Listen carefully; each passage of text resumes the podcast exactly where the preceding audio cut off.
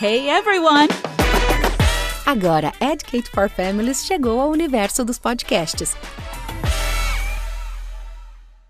E ela veio com aquelas perguntas bem tradicionais, porque ela ficou sabendo que minha filha estava é, numa escola bilíngue. Então veio com aquelas Where are you from? Né? É, what's your name? Aquelas coisas bem assim. E minha filha não soube responder, porque não fazia parte do contexto que ela estava vivendo.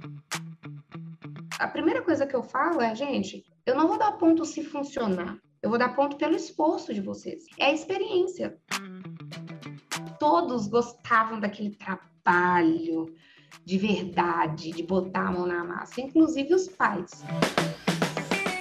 Olá, pessoal, espero que estejam bem. Bem-vindos ao nosso canal de podcast do Educate for Families, uma iniciativa Santiliana Educação.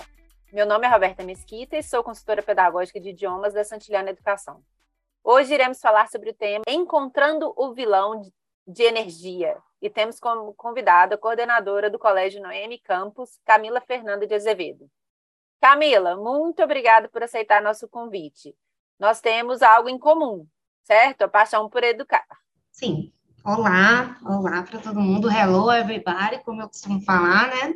É, e eu que agradeço por ter a oportunidade de estar aqui compartilhando a experiência do nosso colégio. Camila, o tema do nosso episódio, Encontrando o Vilão da Energia, é bem uh, diferente, né?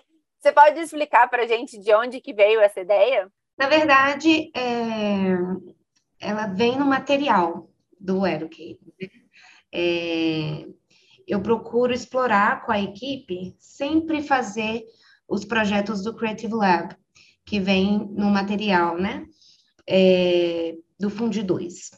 E aí, é, na verdade, assim, já era uma vontade minha, desde quando a gente começou, só que no nosso colégio a gente começou é, com um projeto bem na pandemia. Então, nesse primeiro ano, eu fiquei curiosa, dei uma olhada no projeto, fiquei com essa mesma interrogação aí que qualquer um ficaria ao ouvir o tema, né? Tipo assim, ah, energia, como assim? que, de que se trata, como que eu vou fazer isso acontecer. Não aconteceu no primeiro ano. E aí, no segundo ano, eu conseguia, e neste também.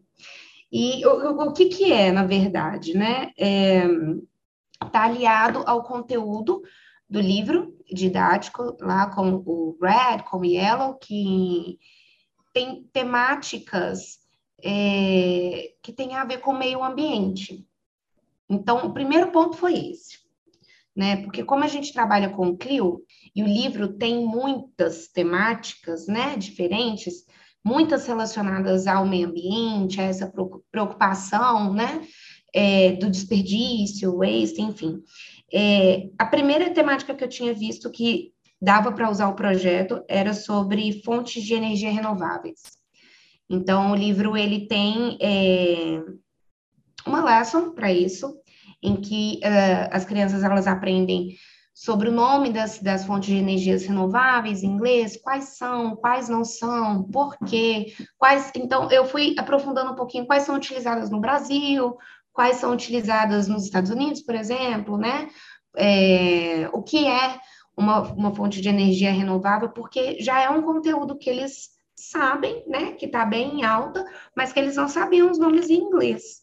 Então, foi fácil de fixar para eles, porque eles já dominam de certa forma. E aí, depois disso, veio sobre fontes de energia, e logo após sobre home appliance, e sobre é, aparelhos eletrônicos, é, tudo que a gente usa dentro da nossa casa que gasta energia, bem é, relacionado às fontes de energia renováveis né? Tava muito difícil falar de um sem falar do outro. Então, assim, era impossível fazer uma coisa sem relacionar a outra. E eu, eu tenho certeza, é, eu estava até conversando com a equipe hoje, a gente não pode é, dar um jogo, não pode dar uma brincadeira sem uma teoria por trás, sem um embasamento, sem é, é uma explicação metodológica, sem a gente ter uma didática em volta disso, porque senão se torna só um projeto simples, uma brincadeira, uma, uma descontração qualquer, né?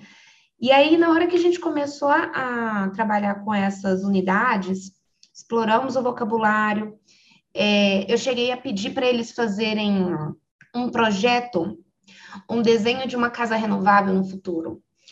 É, dentro, tudo dentro do material, não tive que inventar muita coisa, não, sabe? É, uma, uma ideia vai puxando a outra. E aí eu tive essa caixa no ano passado, resolvi mexer com ela, necessário, né? Os meninos também estavam curiosos, não era só eu, era eu, a comunidade toda, os pais, a, a escola, enfim. É, e tinha esse projeto que chama Finding the Villain Consumption Energy, que é encontrando o vilão de energia. E aí a parte engraçada é, quando eu abri o projeto, tava lá a meter. Eu assim, gente, que, que que é isso? Nunca ouvi falar disso na minha vida. Aí pus na tradução, né? amperímetro. Continuei com a mesma. Nós somos de letras. É? a mesma cara de interrogação ficou. Tipo, ah, legal, amperímetro. Continuo sem saber do que se trata. Como que eu vou trabalhar isso com os meninos, sendo que eu não sei o que é? Aí lá foi eu estudar, né? Descobri que, que é um amperímetro. E aí, qual que é o projeto, né? Em, em, em, Resumo: é construir um aparelho que, inclusive, ele já existe, esse amperímetro, mas com, fazer um artesanal, né? E esse amperímetro, ele tem um circuito que quando você coloca a pontinha dele assim, tipo fio, né? Ele consegue, teoricamente, né? Você coloca no, nos, uh, nos devices, nos eletrônicos da sua casa, e consegue ver a energia que ele está gastando. E aí, relacionado às fontes de energia renováveis, fontes de energia limpa, também a gente estudou sobre os, os eletrônicos, né, os eletrodomésticos da nossa casa. Vimos que alguns gastam mais, alguns gastam menos. E aí já puxa, o que a gente pode fazer para evitar o desperdício? Isso entrou exatamente aí teoricamente, eu descubro através desse amperímetro o que está desperdiçando mais energia. Então, eu consigo ter um olhar mais cuidadoso a partir dessa amostragem técnica, né? Quando eu expliquei isso para os meninos, eles falaram assim: pronto, vou ser o engenheiro. Eles ficaram maravilhados. Abrir a caixa tinha fio, LED, bateria, e eu não fazia ideia como que aquilo ia funcionar. Não faz ideia. Pedi ajuda para um tanto de é, universitário, né? Ajuda para todos. Aí o STEAM realmente funcionou. Foi o STEAM mais forçado da vida, porque é, o projeto tem como objetivo a gente alinhar com outras disciplinas. Seria impossível fazer sem elas. Primeiro porque eu nem sabia o que, que era. Né? Os meninos, então, então, até eu descobrir como que eu ia fechar o circuito, como é que eu ia ligar o LED, a primeira vez eu confesso deu errado, nenhum funcionou, nenhum. Uhum. Foi frustrante. Os meninos dava para ver a cara deles de frustração, sabe? Tipo assim, nossa, foi muito difícil. Trabalhei igual gente grande e deu errado. A luzinha não acendia de jeito nenhum. E eu também admito que eu fiquei meio frustrada. Mas claro. aí eu aprendi e nesse ano eu fiz de novo. E já chamei professor de matemática, de física, chamei o restante da escola para ver, mandei fazer em casa. Fiz assim, um movimento na escola para isso, que isso funcionasse. E aí funcionou. A emoção do nono ano fazendo isso, e eu não precisei inventar nada, porque já estava a caixa lá, já tinha o material, a gente só conectou uma ideia na outra. É, levei um perímetro de verdade para a escola. E eles ficaram ainda assim, nossa, não precisava ter tido esse trabalho todo, você já tinha o que existe de verdade, né? O professor de física amou, ele falou que queria ter isso na física também, porque ele falou que nunca tinha construído um sozinho na vida. Então, ele já chamou outro professor de física, ele tinha uns estagiários da federal, ele chamou os estagiários, eles acharam assim, o máximo. Então, foi realmente para a escola inteira, porque na hora que aqueles meninos de 14 anos estavam fechando o circuito, fazendo o LEDzinho ligar e, e a, a agulhinha do amperímetro mexer, foi assim, descobrir a luz. Foi bem incrível. Nossa, muitas perguntas. Vamos lá. Primeira coisa, voltar um pouquinho. Explica para quem está nos ouvindo o que é o Creative Lab. Está disponível no Educate para todos os anos? Aonde que a gente encontra? Explica para gente isso aí, por favor. Então, está é, tá disponível, sim, é, do sexto ao nono ano. Cada ano, é, junto ao material, né, ao livro didático, recebe essa caixa e tem dois projetos lá dentro. Todos dois é, tem o folhetinho lá dentro com as instruções e tem também o guia ah, na plataforma, na LMS do Educate. Então, dá para acompanhar tanto online quanto no material físico. E aí, no caso, por exemplo, esse projeto que eu explorei era um dos dois é, que o nono ano ganhou na caixa, né? É, como sendo o último ano aí do Fundamental 2, mas ainda tinha outro é, que era para fazer uma caixa de som, enfim, a gente usou ele também. É, então, são dois projetos, um por semestre, certo? Sim. Ok. Outra coisa que, que na sua fala, assim, foi uma, uma coisa que me chamou muita, muita atenção, essa questão de interdisciplinariedade, que é uma coisa que já é muito presente no Educate, mas é, é, os professores têm uma certa dificuldade de explorar isso, né? Acaba ficando aquela coisa fechada, ah, eu estou fazendo, eu estou fazendo, e fica ali comigo mesmo né? E o que, que te motivou, o que, que te levou a chamar o pessoal da, da, da física? Igual você falou que convidou e o professor ficou encantado. Primeiro, porque eu não fazia ideia de como fazer. porque eu acho assim, é um, é um desafio pessoal para o professor que antes era um professor de língua estrangeira e hoje é um professor voltado para o bilíngue, é, ter domínio de tudo, nem tem domínio de tudo, né? Então, é, eu particularmente, eu me sinto às vezes no ensino médio com o material, porque eu reviso tantas coisas que há tanto tempo eu não estudava, de história, de física, de artes. Então, eu estou é, retomando todo esse conhecimento geral que eu tenho. Mas eu sei que não é o suficiente. Então, eu tenho que buscar para mais. Não só eu devo buscar para mais, porque a gente tem que trabalhar em equipe. Ali não tem como trabalharmos como ilhas isoladas. Eu não consigo dar conta de tudo, o professor de física também não, assim como é de português também não. E o, o Clio, ele cobra isso. Ele cobra essa integralidade, ele cobra essa parceria quando eu percebi que eu tinha dificuldade, a primeira coisa que me veio à frente é: vamos chamar uma pessoa que saiba, então. E aí, na hora que eu entreguei, ele ainda falou assim: tá tudo em inglês? É, eu achei que você ia me dar uma coisa mais fácil para fazer. Eu falei: eu também. Mas é o desafio que nós temos. E se tá aqui, tem como fazer. Nós vamos fazer. E aí ele aceitou e, assim, achou incrível. E tivemos que trabalhar, não, não teve alternativa. Trabalharmos juntos. Porque ele não dominava o inglês, eu não dominava a física. E aí, por outro lado, a gente abria muito para os alunos também. Então, eles davam os palpites deles, é, viam a gente trabalhando junto. Então, tinha coisa que eles já perguntavam diretamente para o professor na aula dele. Tipo assim, não tinha minha aula, e eles estavam fazendo o projeto em casa, Aí, na aula do professor, professor, então, o amíter, o, o amperímetro que a gente está construindo, eu vi aqui que tem que fazer tal coisa, o que, que você acha? Então, às vezes, nem passava por mim. E aí, outro professor ouvia e falava assim: ah, não tem um projeto que eu possa entrar aí também, não? E tinha, de outros anos. E isso deu uma acordada nos outros professores também. Eu acho que a gente fica com medo de sei lá, incomodar a pessoa de outra área, ou acha que a gente vai dar conta de fazer tudo sozinho e acaba não ficando tão bom quanto deveria, sabe?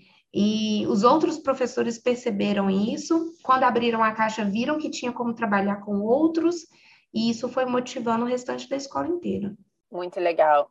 É, me fala que você falou um pouco, né, que a primeira vez que você fez não deu muito certo e tal. Quais foram os, os principais desafios que você encontrou e como que você superou eles para o segundo ano dar certo? Bom, é... primeiro porque eu pessoalmente não tenho experiência é... com esse tipo de projeto. e os meninos também não. Eu vejo que dentro das escolas, essa questão da eletrônica, da automação, tudo, toda essa parte que está muito presente, né, hoje, ela está entrando ainda no mundo das escolas particulares, principalmente. Mas uh, normalmente eles não têm tanto contato quanto gostariam. Então, eu, por exemplo, eu tive aluno é, que não dava muita atenção para os projetos, mas que para esse estava super interessado, mas porque gosta desse tema em particular, porque gosta de física, porque gosta de, de programar, gosta da eletrônica, gosta de fazer essa questão da elétrica, né? Então, é, a minha primeira dificuldade foi não ter experiência com isso, no meu histórico escolar mesmo, acadêmico, eu não tenho. É, e eu não busquei ajuda. Então, eu não fiz o STEAM acontecer de verdade. Eu não fiz esse multidisciplinar acontecer de verdade. E eu vi que eu falhei, porque exigiu um esforço maior dos meninos, porque o, a primeira coisa que eu falo é, gente, eu não vou dar ponto se funcionar. Eu vou dar ponto pelo esforço de vocês. Tanto que eu cobro um, um relatório técnico, eu cobro fotos, eu cobro vídeo. É a experiência, não é? Isso é muito importante. É, não é, ah, não funcionou, que pena, mas deixa eu ver qual foi o seu processo. Então, isso fica muito claro. Eu não posso, eu, eu não quero de jeito nenhum frustrar esse aluno. Ai, deu tudo errado, o processo foi muito difícil. Ele não vai querer fazer mais. Então, forçar, deixar tudo na mão deles, porque eles, eles têm que ser independentes para construir isso. Eles gostam de tomar a frente. Mas se ficar tudo na mão deles, eles vão vão ter muita dificuldade, vão se frustrar e vai ficar um negócio penoso, ao invés de ficar um negócio prazeroso. E aí, na segunda vez, eu percebi, falei, não, não vai ter como ser assim mais, eles precisam de ajuda, eu precisei, né? E aí, na hora que eu entrei com as outras disciplinas, eu fiz uma pesquisa maior, levei mais tempo apresentando é, todo o projeto para eles, o objetivo, mostrando as palavras, o vocabulário, os instrumentos em inglês, um a um. Dei mais tempo, permiti que eles fizessem grupos, fosse um na casa do colega fazer. Eu vi que teve pai que que interagiu, que tinha certa, certo domínio na, nessa parte de elétrica também, ajudou, comprou um fio diferente, aí a mãe foi lá, cortou o fio porque ficou com medo do menino. Então, eu ainda trouxe a família ainda, que eu tive, recebi mensagem, nossa, era muito difícil, era a reclamação, mas é muito legal. Todos gostavam daquele trabalho de verdade, de botar a mão na massa, inclusive os pais. Então, essas dificuldades de ter apoio, de ter toda essa rede de apoio é, e de estar mais preparada pessoalmente, fez toda a diferença da segunda vez. Ótimo. Isso é uma quebra de paradigma, igual você falou, assim, é, eu não estou testando, testando não, eu não estou avaliando o resultado, eu estou avaliando o processo. A gente sabe que a maioria das escolas não funciona desse jeito, né? Como que isso foi visto tanto dentro da escola como pela comunidade, que eu tenho certeza que tem alguns pais mais tradicionalistas que ficaram meio assustados, né, achando, ai, não deu certo, meu filho vai tirar zero, e os alunos. Na verdade, no nosso colégio, a gente tem tentado mudar essa cultura da avaliação do ponto em relação ao inglês há um tempo já, porque é, mais do que fazer funcionar esse projeto em específico, não adiantaria se eles não tivessem tirado proveito do projeto, do processo como um todo. Aprendido, eles aprenderam as palavras em inglês, eles tiveram que ler aquele manual, eles tiveram que é, se juntar com um colega, ouvir o professor, o mínimo de interesse eles tiveram que apresentar, mesmo que desse tudo errado. Então, eu tenho relatórios dos alunos que estão assim, indignados que não deu certo, mas eles relataram cada fase, cada processo e falaram que gostaram, que queriam tentar de novo, que queriam tentar fazer outra coisa.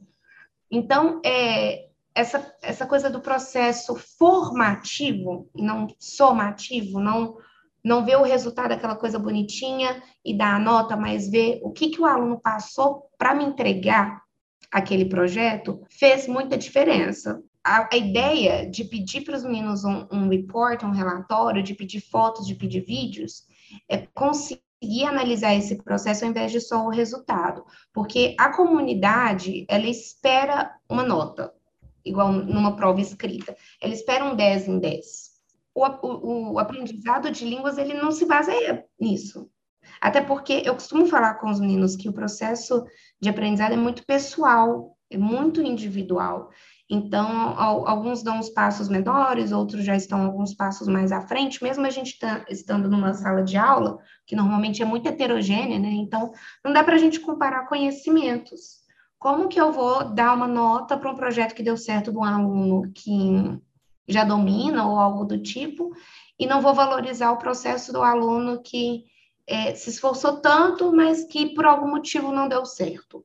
Não parece certo, porque no, no final das contas, o que, que importa para mim? Se ele adquiriu vocabulário, se ele teve interação com o grupo dele, com a dupla dele para é, reunir os instrumentos, para enrolar o fio certinho, para medir o tamanho do tubo, ele teve que ler todas aquelas instruções em inglês. Se ele pediu ajuda no tradutor, para o pai, para a mãe, para o colega, ele teve que pesquisar então, algo entrou ali naquele léxico. Alguma palavra ele entendeu, as expressões ele teve que compreender. Quando eu é, mostrei, revisei tudo, ele conseguia identificar o nome de cada instrumento, mesmo sendo fio de cobre, tubo de acrílico, bateria tal. Ele conseguiu identificar o nome de todos em inglês, sem nenhuma dificuldade, porque ele mexeu tanto com aquilo que eu acho que ele nem sabe o nome em português. E isso vai de encontro totalmente com a proposta do Educate, que é promover vivências. Eu lembro que eu tive uma experiência uma vez que foi super interessante, que uma mãe chegou para mim e falou assim: a minha prima é professora de inglês num, numa escola de línguas. E ela veio com aquelas perguntas bem tradicionais, porque ela ficou sabendo que minha filha estava é, numa escola bilíngue. Então veio com aquelas Where are you from? Né? É, what's your name? Aquelas coisas bem assim e minha filha não soube responder, porque não fazia parte do contexto que ela estava vivendo, né? Mas aí eu virei e falei assim: Ô, oh, filha, agora conta para ela como é que faz cimento em inglês. E a menina contou como é que fazia cimento, porque dentro do contexto, a vivência dela era muito mais ampla do que Where are you from? É, justamente. O, o, o, o que é esperado, eu acho que ah, os pais, eles ainda estão desvinculando é, da mente deles essa expectativa que o inglês tradicional é, entrega, né? De ter essas frases prontas, esse, esse diálogo de filme, né? Que eu falo com os meninos, de início de, de livro didático tradicional. Oi, meu nome é tal. De onde você é? Você gosta disso? Ah, um prazer. É, ninguém conversa assim. Ninguém conversa assim. E que é uma coisa mais atual do que você mexer com um amperímetro, ver qual que é o, o, gasto de energia dos eletrônicos da sua casa em inglês. Então, assim, os meninos ficaram maravilhados. Talvez eles não saibam completar um, um diálogo fechado, mas eles conseguiram ler o livrinho todo e fazer aquilo sozinhos. Não era uma prova escrita, mas era uma vivência deles. Foi uma experiência. Eles não vão esquecer aquilo, definitivamente. Não, não sabe? Porque é, o aprendizado ele está diretamente ligado às suas emoções. Né? Então, eles tiveram várias nesse processo, passaram raiva, aí ficaram felizes, aí se divertiram fazendo, depois tiveram muita dúvida. Foram tantas emoções atribuídas a esse processo que eles não esquecem. E aí eles ainda relatam tudo, gravam é, é, um vídeo, contam para o pai, aí chega em casa, conta para a mãe. É, Nossa, o que, que é isso? Ah, é, this is a, a meter, é um, um perímetro. O pai fica em dúvida porque não sabe, o menino morre de orgulho, né? Tipo assim, ah, não sabe nada, meu pai. Eles acham o máximo. Então, é, é bem fora do tradicional, e eu vejo que no ano passado a resistência já foi maior do que desse ano, por exemplo eles já estavam esperando isso acontecer, sabe? Então, se a gente for aos poucos mudando isso, vai vir uma aceitação, principalmente se eles verem como é positivo para o aluno, para a criança. Sensacional. E me conta como é que se deu o processo, desde o começo até o, o, o final. Foram, foi quanto tempo? Foi durante o semestre? É, como, é que, como é que foi essa timeline aí? É, foi uma etapa, é, três meses, um trimestre. É, em uma etapa eu fiz um dos projetos da Caixa, na outra etapa eu fiz o outro. É, mas eu não dei os três meses para eles fazerem, não. Eu comecei a etapa já explorando o tema, porque estava lá no conteúdo do livro, né? Aliada a outros pontos também, inclusive gramaticais, né? Mas que estão ali embutidos nesse assunto. É, fizemos atividades, fizemos é, o, o desenho, da casa do futuro, com eletrodomésticos que gastam pouco, com fontes de energia renováveis, tudo que caminhasse para esse sentido, que preparasse a turma. É, pedi para que eles fizessem uma pesquisa também sobre o tema, é, o que, que é o amperímetro, qual que é a função, qual que é o, ele, o, o eletrodoméstico que gasta mais energia no final das contas, é, qual que é a diferença entre um eletrodoméstico novo, um velho? Qual, qual que é a conta de luz na sua água? Oh, na sua água, na sua casa, quanto que é? Quando eles tinham bastante informação, eles, eu entrei com um projeto. Então, pedi para eles levarem, a gente separou em grupinhos, é, apresentei né, os, os elementos e dei aí 15 dias para eles fazerem em casa porque às vezes precisa de um auxílio, às vezes precisa de um durex que não tem em casa. Então, o tempo em que eles pudessem não sentar no dia e fazer, se quisessem, claro, mas que pudesse gastar um final de semana fazendo, que fosse uma experiência mesmo, que fosse uma coisa agradável de fazer, que talvez juntasse a família, que talvez juntasse alguns amigos, é, como aconteceu de fato, porque é, não poderia ser um prazo muito curto. É, vamos supor, a aluna que tem o pai que mexe com a elétrica. Ela poderia entregar aquilo para ele, ele faria um, perímetro perfeito e desce, mas não era essa a ideia.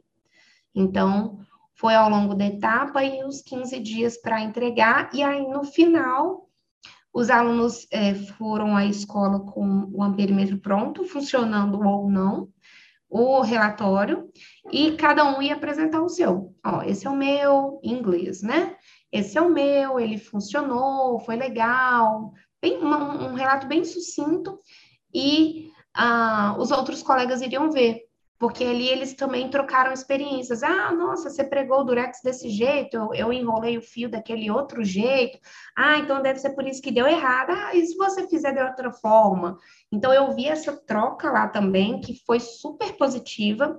Aí teve, tiveram uns que fizeram uns desenhozinhos, uma florzinha no painel. Então ficou muito com a cara deles.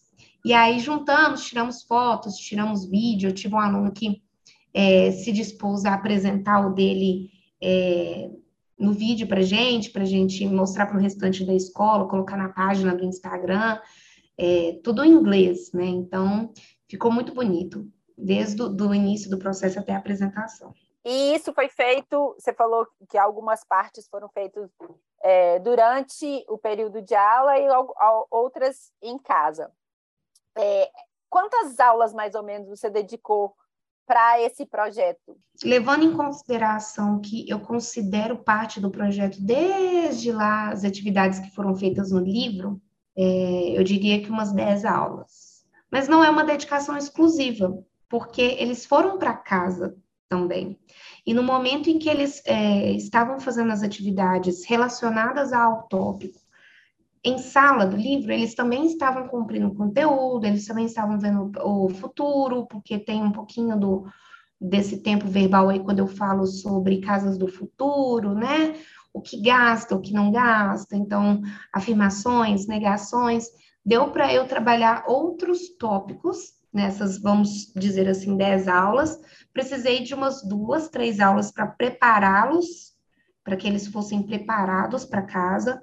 Inclusive, gastei uma aula de física do professor que ele se dispôs a. Mas aí foi uma coisa mais técnica, sabe? De como fechar um circuito, de como que isso funciona. Então, teve esse momento também. É, depois não tivemos, né? Que eles levaram para casa nesses 10, 15 dias, e duas aulas para apresentação. É, eu estou te perguntando isso porque, às vezes, é, a gente vê aqueles professores um pouco resistentes falando assim, ah, mas eu já tenho que cumprir o conteúdo, eu não vou ter tempo, e etc. Quer dizer, não foi nenhum bicho de sete cabeças, dá para ser feito dentro do, do tempo proposto pelo programa, certo? Dá, dá sim, até porque é, seria interessante fazer o projeto em sala de aula, seria, mas para mim o que fez sentido eles levando para casa, além de me poupar esse tempo em sala de aula, né, porque eles teriam que gastar um tempo significativo de aula se eles fizessem, é envolver amigos, envolver a família, ter esse tempo em casa de fazer mais à vontade. E quando eles gastaram nesse relato breve que eu comentei da apresentação, cada um gastou aí dois minutos. É, enquanto isso, um olhava do outro, uma aula ali, eles já conseguiram ter essa troca, uma aula. E não morre ali, né? O professor de física também perguntou, então ainda falaram na aula dele, eles ficaram ansiosos pelo próximo projeto. Então é um assunto que não morre, mas isso permitiu com que eu continuasse o conteúdo normalmente. E me conta quais foram os benefícios linguísticos que você percebeu assim de imediato com esse projeto? De leitura e interpretação, eu percebi que eles, cada um desenvolveu uma certa técnica, porque o guia, ele não é um guiazinho pequenininho, é um guia detalhado, bem explicadinho. E ele é todo em inglês. Não tem como eles traduzirem e ele bater ele todo no Google. Então, cada aluno teve que desenvolver uma técnica pessoal especial para conseguir compreender aquele texto todo, porque não tinha como fazer sem inglês. Eles leram tudo, palavra por palavra, traduziram? Não. Então, eu, eu vi que cada um desenvolveu uma técnica. Nem que seja uma leitura transversal, que seja uma coisa mais geral, que busque as palavras-chave, eu dei essas dicas. E eles fizeram. Todos fizeram. Todos fizeram, porque não tinha como eles adivinharem como que aquilo seria. Só os desenhos não eram suficientes. Então, isso já ajudou nessa leitura, nessa compreensão dos comandos, com palavras muito novas, palavras que eles nunca tinham visto na vida. Então, eles tiveram que ter esse ganho de vocabulário, procurar muitas palavras no dicionário, tiveram que procurar. E eu, eu dei a dica de nem sem, não buscar a tradução, mas colocar a palavra em uma imagem, por exemplo, em dicionários mais confiáveis, Cambridge Dictionary, por exemplo. Então, eles realmente absorveram palavras, como eu mencionei, palavras que eles nem sabiam em português. Então, talvez eles nem saibam o que significa em português, mas eles têm a imagem do que é. Então, é, é um, um, aumento de vocabulário muito significativo para mim, que não é aquela associação direta com o português. Né? É, além dessa independência deles, no sentido linguístico, é compreender esses imperativos, conseguir é, analisar e compartilhar, porque eles fizeram em grupo também. Então, eles usaram esses verbos de comando, além de ler, eles também utilizaram. Tem muito esses imperativos, né, para o manual, enfim. Yes. Exato. Connect that. É. Exato. Então, eles tiveram, é, aumentaram muito o contato, a familiaridade com, com o imperativo, com verbos de comando, isso foi bem visível. Então, na hora de apresentar, eu vi que eles usaram os verbos, na hora em que eu fui explicar, eu não tive muita dificuldade em explicar usando os verbos. É, vi que algumas palavras, alguns verbos passaram a fazer parte do vocabulário deles, então foram muitos ganhos, com certeza. Bom, Camila, muito obrigado mais uma vez por ter aceito o nosso convite e ter compartilhado um pouco das suas experiências, foi muito enriquecedor. Eu que agradeço. É, eu acho que enriquecedor é a palavra certa, né? Porque todos no final do processo é, ganharam um pouco. Eu, o, a equipe de, do, de inglês né, do nosso colégio, os alunos, os pais, todos ganharam. Né? Não, não é só o aluno, não é só a Camila, professora de inglês, mas toda a comunidade, pais, coordenação, a equipe, as outras turmas que ficaram querendo fazer também, o, o irmão mais novo do menino que, que quis mexer no projeto, todos, de certa forma, ganharam. E quando os meninos falam assim, ah, mas é só para inglês, eles viram que não era só entre aspas, para o inglês. Foi para o inglês, foi para física, foi para melhorar a interpretação de texto deles, então eles já conseguiram envolver até um pouco do português, talvez, mas para o inglês, né, nessa questão de, de semântica, de significado, é, envolveu também um pouco de interesse de alguns alunos que não, nem sabiam que tinha interesse nesse tipo de coisa. Então, alguns falaram assim: nossa, é muito legal, né? Mexer com fio, fazer essas coisas de física, essas coisas difíceis. Então, alunos que estavam assim apagadinhos, eles toparam o desafio e chamaram muita atenção, porque é, sobressaíram em algo que visivelmente é a praia deles, é o que eles curtem fazer. Talvez eles só não tiveram oportunidade de fazer isso antes e o projeto proporcionou.